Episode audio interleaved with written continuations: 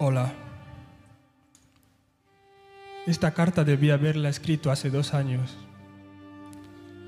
Así que por esta vez permitidme hablar en primera persona y os prometo que ya acabo.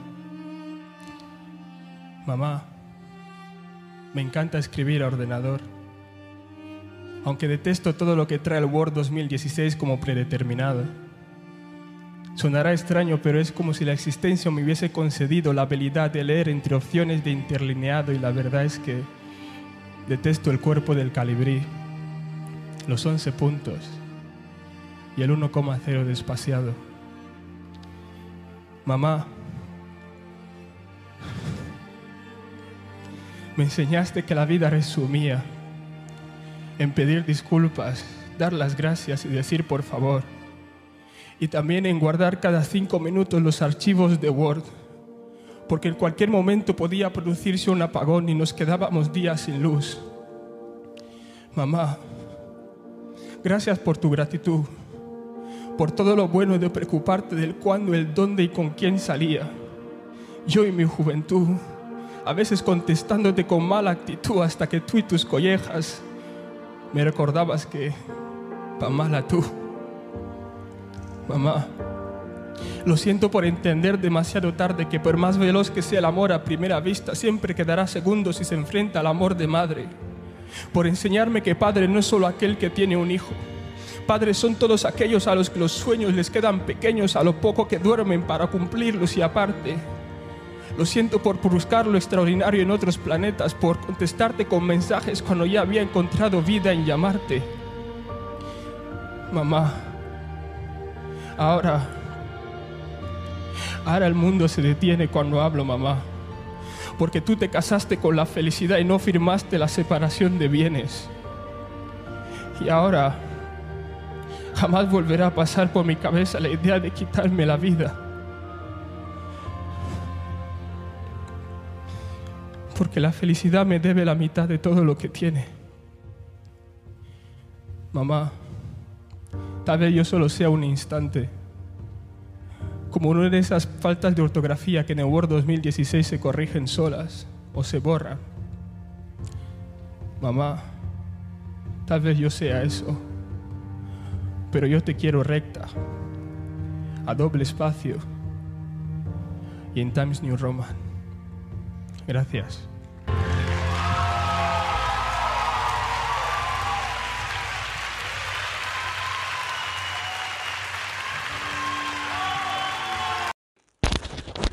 Hola, hola, ¿cómo están? Bienvenidos a un episodio más de un Mex en Toronto, episodio especial. Eh, este no era el episodio que íbamos a publicar el día de hoy.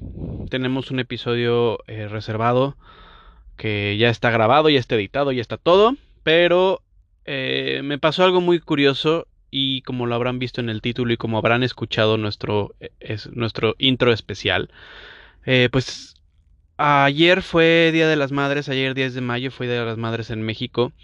Y el domingo 9 fue Día de las Madres aquí en Canadá. Y eh, hoy, hoy en la mañana, escuchando un podcast de una muy, muy querida amiga, hermana, eh, y una de las eh, una de las razones por las que yo estoy haciendo esto el día de hoy y que ya la tuvimos aquí en un episodio, La Chilanga, en Vancouver, eh, subió un episodio en el que habla de su mamá, de lo difícil que es para ella como eh, ser eh, ser mamá, mamá mexicana en Canadá y tener a la, a la mamá lejos de, de, ella, ¿no? Entonces me hizo reflexionar un poco que creo que como el título lo dice, eh, los migrantes no tenemos madre. Es uno de los temas más complicados de poder migrar, el tener que estar lejos. Y pues madre solo hay una.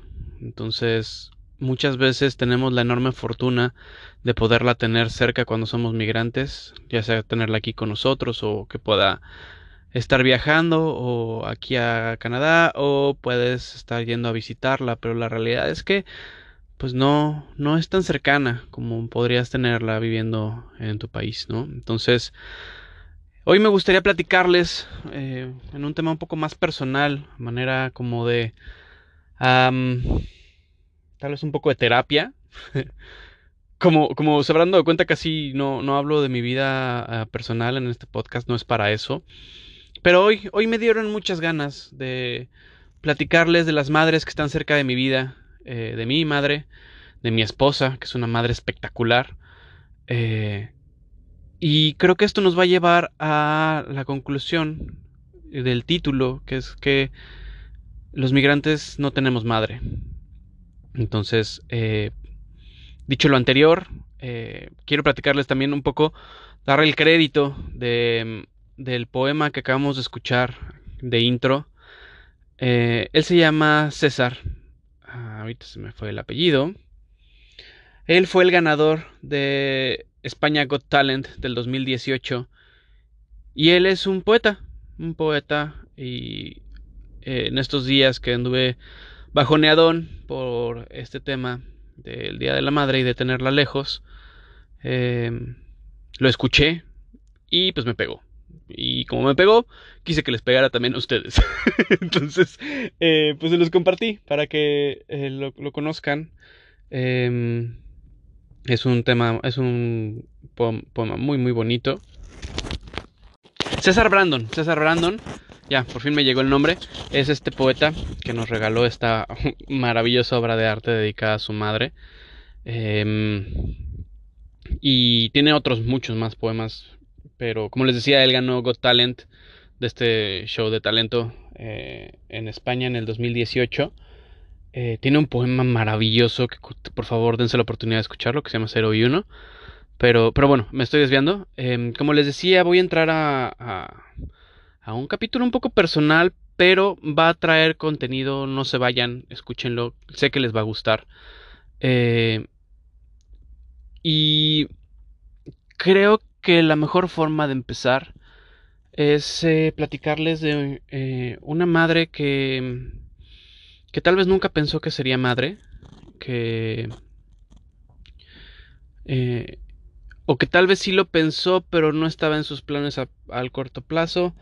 Eh, y de repente la vida la fue llevando por caminos hasta que conoció a un hombre eh, en el que encontró estabilidad. Este hombre que de repente pudo modificarse y cambiarse a sí mismo para que ella pudiera estar mejor para que ellos pudieran tener paz.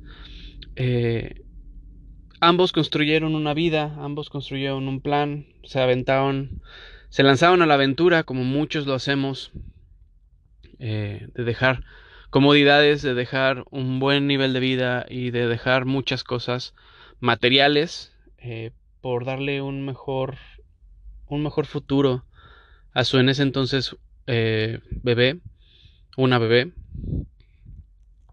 Llegando aquí, eh, después de muchas dificultades, ella logró posicionarse como madre, como madre trabajadora, como madre luchona, como madre eh, de muchos sentidos. Es una mujer impresionante. Eh, y se embarazó de nuevo y tuvo a su segunda bebé, las dos niñas, dos niñas preciosas.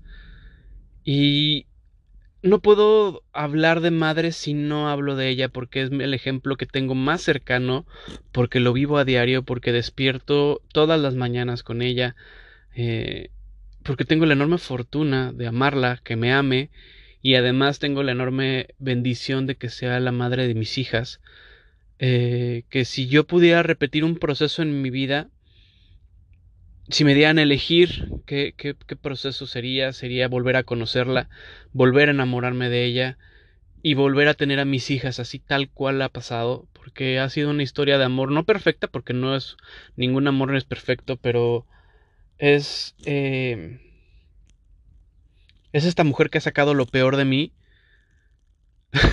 ya sé, suena, suena, cabrón, pero es, es, verdad. Ha sacado lo peor de mí, pero para enseñarme que lo, dentro de lo peor de mí está lo mejor. Porque yo era un tipo muy insulso, era un tipo muy inocente, era un tipo muy... Eh, digamos... Eh, mucha gente dice que soy muy talentoso, que soy muy inteligente, muy agradable. Eh, pero también era muy sutil en mi trato y era muy digamos, la gente de repente podía abusar muy fácil de mí por mi nobleza, por mi sencillez, por mi... Ah, no pasa nada, ¿no? Eh, y esta mujer, como les digo, llegó a sacar lo peor de mí, pero para enseñarme que eso peor de mí también era lo que me podía sacar adelante y lo que me podía llevar hacia enfrente. Eh, ella es mi esposa Patricia. Eh, es una mujer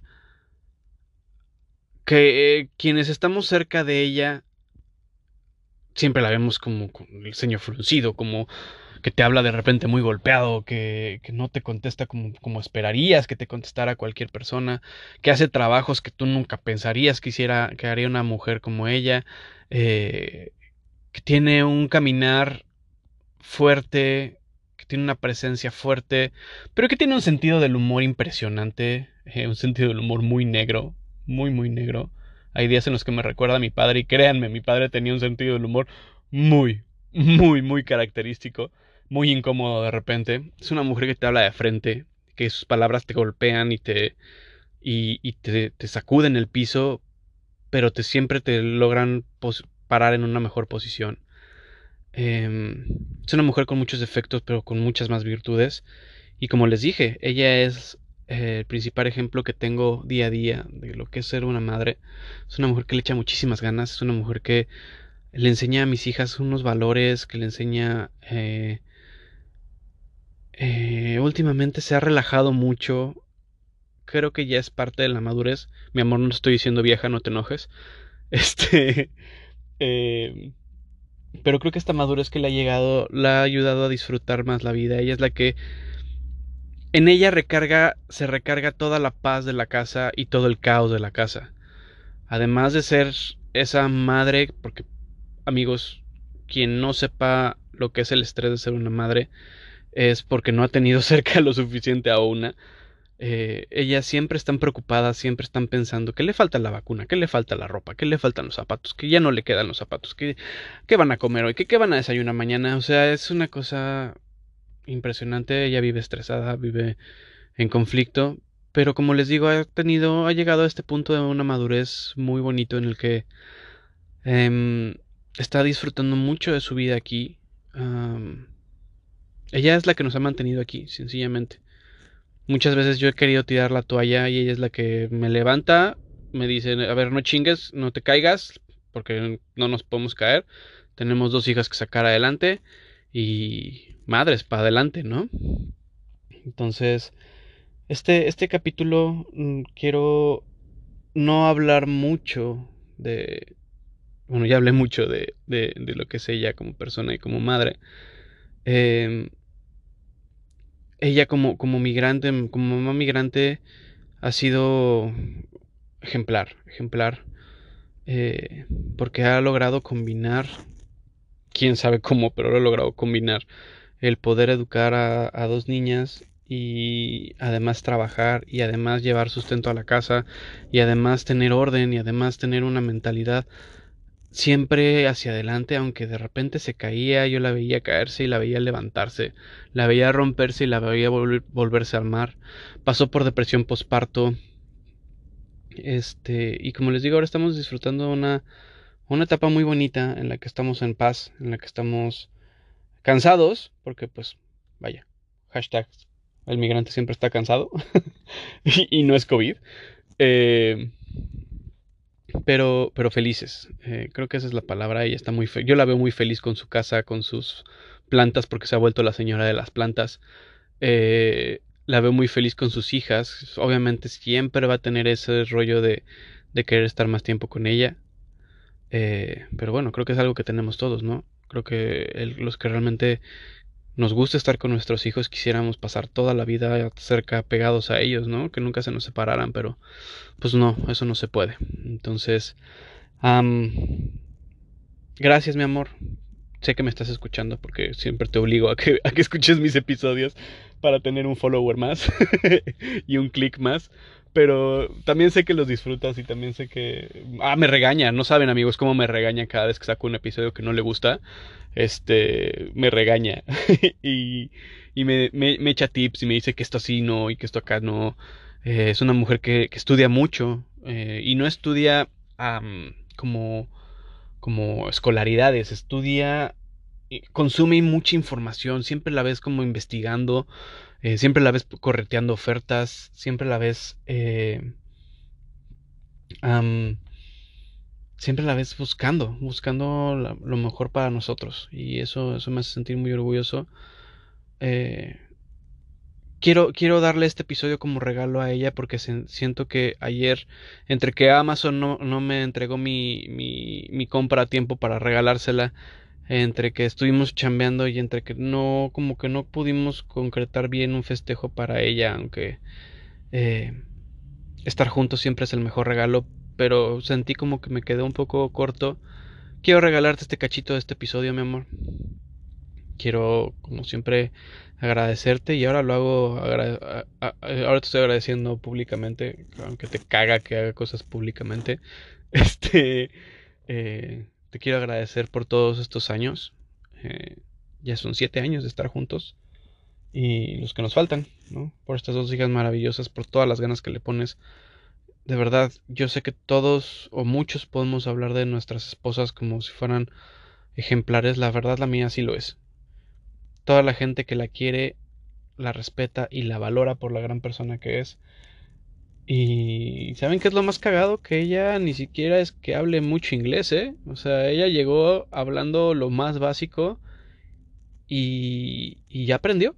Y ya lo habla y ya trabaja con gente de, de, otros países que apenas hablan inglés y ya se puede comunicar con ellos perfectamente. Ella es la que más habla inglés dentro de la comunidad latina de su trabajo. Eh, y bueno, hace muchas cosas que hacen sentir orgullosos a todos, a todos, a toda su familia, la hace sentir muy orgullosa. Eh, y en especial a esta persona que voy a continuar después de, cerrar con ella. Eh, muchas gracias, mi amor, de verdad. Muchas, muchas gracias y muchas felicidades en tu día. Aunque tu día son 365 días del año, porque eso es lo que eres. O sea, eres un eres una bendición para la vida de todos nosotros. Como les decía, quisiera continuar hablando de otra persona que no me van a creer eh, cuando les diga que, quién es, pero es otra, otra madre que me, ha, que me ha sacado adelante. Y es mi suegra. Sí, aunque ustedes no lo crean, mi suegra todos está la clásica imagen de que te caga tu suegra y que pinche vieja chismosa, metiche y demás. No, en mi caso no tuve la enorme, la enorme bendición de tener una suegra que la verdad es que yo, la, yo ya la considero mi segunda madre. O sea, hemos pasado cosas muy, muy difíciles juntos y ella siempre ha estado, siempre ha estado pendiente de mí. Hubo una temporada en la que ella estaba, eh, yo tuve una cirugía y, ella estuvo ahí, ella estuvo ahí haciéndome calditos, haciéndome sopas, que a veces, pues en su cocina mexicana se le pasaba el chile y me acaban de operar de algo gástrico y pues ahí me ponía para ir chayotes, pero hasta eso hacía bien, ¿no? O sea, era... Es una mujer impresionante, es una mujer increíble, es una mujer que con muchas limitaciones en su vida ha logrado sacar adelante a su familia y a través de una creatividad que amigos se cagan de la, de la creatividad que tiene esta señora. Es, es impresionante. Ella estuvo, tuvimos la enorme fortuna de que durante casi dos años estuvo viviendo con nosotros aquí en, en Canadá, en Toronto, y se volvió el alma de la casa. Mis hijas la adoraban, este, nos tenía todos en orden. Eh, tenía esa, esa enorme habilidad de de, parecer que siempre estaba tranquila, pero siempre estaba en chinga, pero nunca estaba estresada, disfrutaba todo lo, de, lo, lo, lo que poníamos en, en, en, la mesa, todo lo que poníamos como experiencias, todos los viajecitos que hacíamos. Mm, es una mujer a la que le he aprendido mucho, mucho, mucho y, y, en este episodio para, especial para, para mis madres, eh, creo que no podía evitar eh, no mencionarla, Verdita. Muchísimas gracias. La adoro, la amo y espero que pronto la tenga por acá. Y pues, ¿quién me falta? ¿Quién me falta más que mi, mi madre? Mi madre. Y creo que aquí sí me voy a ir un poco más largo. Eh, porque pues obviamente han sido más años, ¿no? O sea, simplemente 28 años con, con una madre y 7 con la otra. Entonces hay mucho más que contar en cuanto a tiempo. Eh, ¿Quién es mi madre? Mi madre es una mujer que se casó con un abogado muy, muy talentoso. Mi papá era muy chingón, era un abogado muy cabrón. Eh, que con ese talento que tuvo, eh, se conocieron un poco antes de la prepa. Eh, mi mamá terminó primero la carrera y apoyó a mi papá para que él pudiera continuar sus estudios. Lo apoyó en en, económicamente hablando. Y mi papá terminó sus estudios y se empezó a ejercer.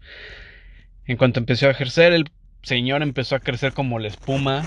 Eh, empezó a ser abogado de bancos. Y alcanzó un nivel, un nivel muy alto muy pronto. Y bueno, para no hacer la historia tan larga, este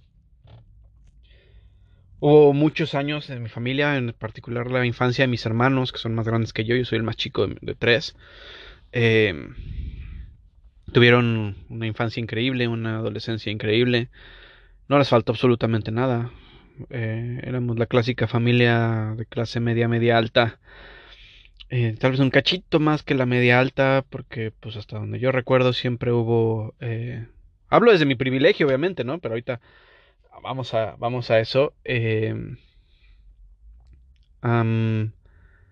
siempre hubo personal que nos asistiera en la casa. Yo tenía siempre una persona que nos ayudaba con la limpieza, con la cocina, eh, que me cuidaban incluso, eh, para que mi mamá pudiera trabajar y mi papá también.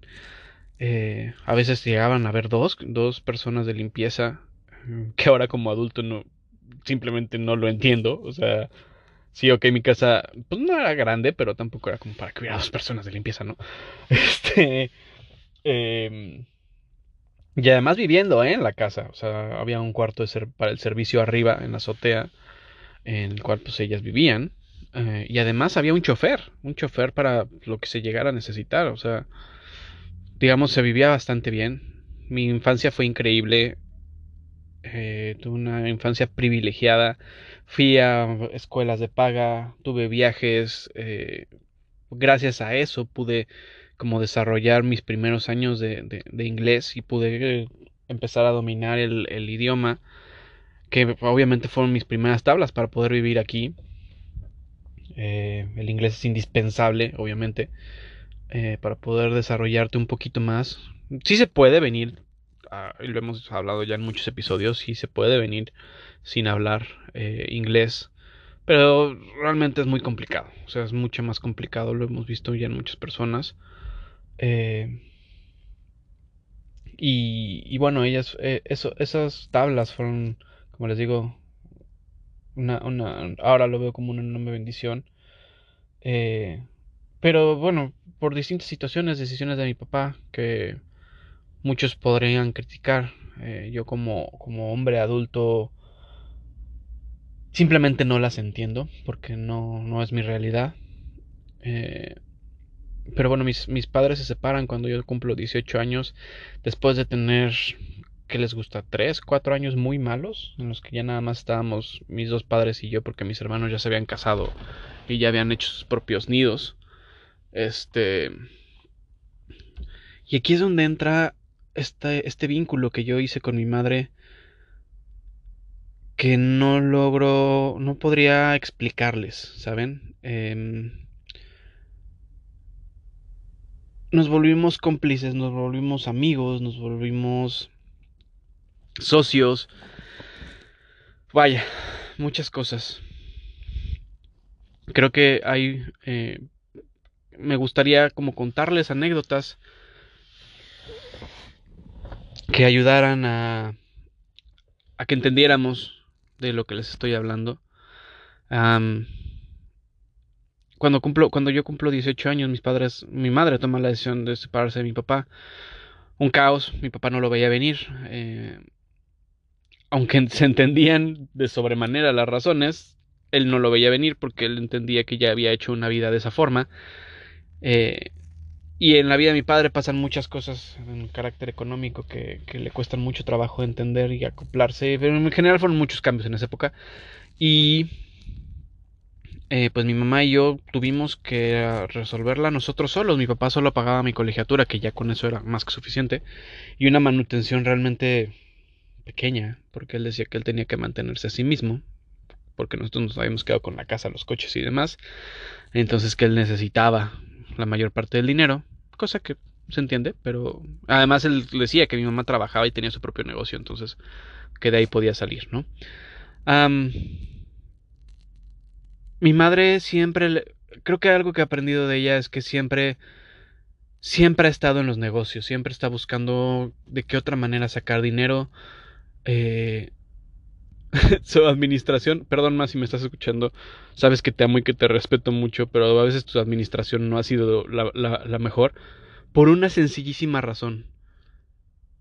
Ella disfruta su dinero, ella no lo sufre, ella lo disfruta. Se da motivaciones, como ella, ella misma lo dice, eh, en la cual no importa mucho, o sea, sin ser irresponsable, pero no importa mucho si para mañana no hay un ahorro, si esto me está generando satisfacción porque por algo trabajas, desde su punto de vista, ¿no? Cosa que comparto mucho, pero bueno. Ah, ah, ah, llegó, llegó, a tomar decisiones que, que, le costaron mucho y que en algún momento dado a, a, a sus, no sé, 45, 50 años, la dejaron un poco fría, como es una palabra muy de ella, que estaba un poco fría, y tuvimos que salir adelante solos. Eh, que mi papá tomó una actitud que, insisto, no entiendo, no justifico, pero la respeto, de que nosotros saliéramos adelante por nuestros propios medios. Yo de 18 años ya podía empezar a trabajar. Y desde ahí nunca he dejado de trabajar un solo día de mi vida. Eh, cosa que pues la verdad le agradezco porque también eso me dio herramientas para poder hoy tomar cualquier trabajo que me, que me venga enfrente si es para, para avanzar, ¿no? Y, y, mi madre y yo hicimos un vínculo muy padre. Em, recuerdo muchas veces eh, que juntábamos nuestro dinero, hacíamos como una vaquita y nos íbamos al cine. Ella fue una de las primeras clientes frecuentes de Cinépolis Miramontes. Saludos a Cinépolis Miramontes, si es que todavía existe. Allá en la Ciudad de México. Este, cuando recién abrió, fuimos de los primeros clientes. Ella fue de las primeras clientes frecuentes en sacar su tarjetita. Esta, estas como, tarjetitas en las que perforas cada vez que vas para poder tener cosas gratis. Eh, yo recuerdo que ya los gerentes la conocían porque si no iba conmigo, porque también obviamente estamos hablando que yo tenía 18 años, entonces empezaba con este rollo de empezar a salir con mis amigos y demás. Ya no iba tanto con ella, pero iba todos los días al cine. Ella, lo mejor que le podías regalar a mi mamá era una membresía del cine, ¿no? Disfruta y ama sobre todas las cosas el cine. Eh, y las películas, le gusta mucho el cine, le gusta mucho, mucho. Y entonces tengo anécdotas muy chistosas del cine. Eh, recuerdo que para que pudiéramos ahorrar un poquito más en esta época, en estas épocas de, de, del cine en las que los paquetes más grandes de palomitas tenían relleno, refil, entonces lo que hacíamos, sacábamos la sudadera palomera, la famosa sudadera palomera, que era simplemente una sudadera, la sudadera que trajéramos, el suéter, lo que trajéramos puesto, chamarra además, y la extendíamos sobre las piernas del otro y ahí vaciábamos las palomitas. Entonces eh, la otra persona que no tenía las palomitas, la sudadera con palomitas en las, en las piernas, se iba por el refil y así las dos personas, tanto ella como yo, teníamos un bote de palomitas familiar para los dos porque somos amantes de las palomitas. Y así podíamos ver el cine, podíamos ver la película. Y pues siempre nos la pasábamos muy bien. Este. Recuerdo también muchas veces que con estos puntos que juntábamos, eh, cuando la situación se ponía realmente cabrona, ah, y cuando inauguraron el, el, cine que estaba a la vuelta de nuestra casa, yo soy coapeño, eh, eh, cuando abrieron paseo a Coxpa, la situación estaba muy culera, muy, muy culera. Y pues de repente no había para comer, ¿no? y improvisábamos y sacábamos nuestros cupones y comprábamos, ya fueran sándwiches o palomitas o refrescos y, y, eso era lo que comíamos. También podíamos, a veces eh, juntábamos una lanita más y comprábamos ensaladas de la, de la barra de ensaladas del Superama. Este. Pero nunca decayó el ánimo, nunca decayó el ánimo. Siempre mi mamá me decía que eran tiempos, era temporal ahora como padre no puedo imaginar la angustia por la que pasaba mi mamá cuando pasábamos ese tipo de situaciones. Eh, porque ella siempre estaba con un semblante firme, con un semblante sonriente. Quien la conozca a mi, a mi pequeña cabecita roja, es una señora que siempre está sonriendo, que siempre está alegre, que siempre está motivada, que siempre está echándole ganas. Y. Y, creo que un, un punto de inflexión donde, donde yo toqué fondo fue una vez que yo iba regresando de, de, mi, trabajo en Reforma, eh, en esa zona, tenía que tomar el metro. Y recuerdo eh, que, que me quedaban cinco pesos, no, tres pesos, para poder agarrar el, camión de regreso. Eh, y bueno, tenía que transbordar eh, cerca del Estadio Azteca para poder agarrar uno que fuera al otro camión que me llevara a Coxpa.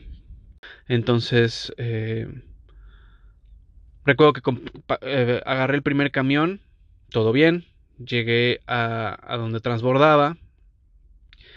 Al momento de bajarme, el camión haciendo una de estas maniobras que uno no entiende por qué lo hacen, ve que me estoy bajando y en cuanto doy el paso el güey acelera. Yo alcanzo a poner la primera pierna en el piso, el primer pie en el piso y cuando se arranca me arrastra. Lo que hace que mi, mi rodilla haga palanca y eh, me, pues me la truene, ¿no? O sea, por suerte no me rompí los ligamentos ni nada, pero me dolía cabrón. Entonces estuve tirado ahí en el piso como, ¿qué les gusta? 10 minutos. Eh, me levanté como pude, me las personas que estaban ahí alrededor me, ayudaron. Eh, sobra que les diga que no tenía crédito para mi teléfono, no podía llamarle a nadie. Eh, y eh, empezó a llover, o sea, una escena, escena de, película. yo estaba bajo el puente con el dolor de rodilla, sin poder hacer más. y, y en eso pues decidí caminar porque ya llevaba mucho tiempo, la rodilla me, dolía mucho. Era un tramo, no era un tramo muy largo, eran más o menos como dos kilómetros. Este, entonces yo iba a tener que caminar desde el Estadio Azteca hasta Paseo a Coxpa.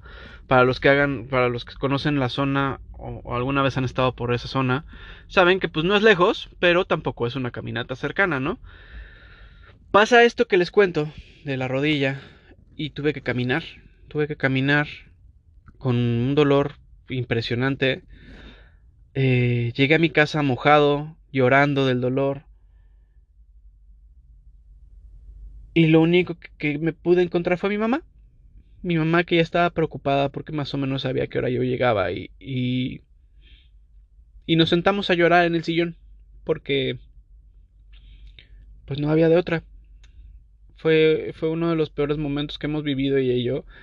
Ella y yo lo recordamos siempre, eh, de esa vez que ella se sentía la impotencia de madre de no poderme ayudar, de que yo tuviera que estar viviendo esas cosas, y yo con el coraje de, de tener que estar viviendo esas cosas, ¿no? Eh, fue, fue, fue muy duro, pero hoy puedo decir que todo esto que les estoy contando, amigos, fue, fue lo, que, lo que me sacó adelante. Ella me enseñó, y se lo digo todos los días que puedo, ella me enseñó lo que es el verdadero amor incondicional. Ella se quitaba la comida de la boca para dármela a mí. Ella dejaba de hacer cosas para poder estar conmigo. Eh, ella se endeudó muchas, muchas, muchas veces para poder sacar, sacarme adelante, para poderme dar un detallito, para poderme comprar eso que necesitaba eh, yo veía el esfuerzo que ella le ponía para, poder, para poderme echar la mano. Eh, Y, y, y hoy en día, mientras mi padre me dio grandes lecciones de cómo ser un hombre de familia, el proveedor y, y, ese tipo de cosas que yo viví cuando era niño, recuerdo mucho lo que, lo que me gustaba de él como padre. Él, él ya falleció, falleció ya hace 11 años. Eh, también me enseñó lo que no quiero de, de, mi vida, ¿no? Y lo que no quiero ser con mis hijas. Pero por el otro lado, mi mamá me enseñó exactamente todo lo que tengo que ser con mis hijas. Y trato de replicarlo, créanme, todos los días. Mamá, sé que tú sí me estás escuchando porque a ti eres mi fan número uno y me aplaudes todas las estupideces que hago. Te extraño mucho y pronto te voy a tener aquí. Gracias. Mil veces gracias. Y bueno, eh, con esto quiero, quiero concluir y quiero tal vez llegar al punto al que traté de llegar desde un principio, en el que quiero platicarles por qué digo que los mexicanos, bueno, los migrantes, no tenemos madre. Ni en el sentido figurado, ni en el sentido textual de la frase. Cuando eres migrante no tienes madre porque no tienes familia. A menos que te la traigas contigo, obviamente. Pero una de las principales cosas que sacrificas cuando vienes o cuando emprendes este sueño es dejar a tu familia a un lado.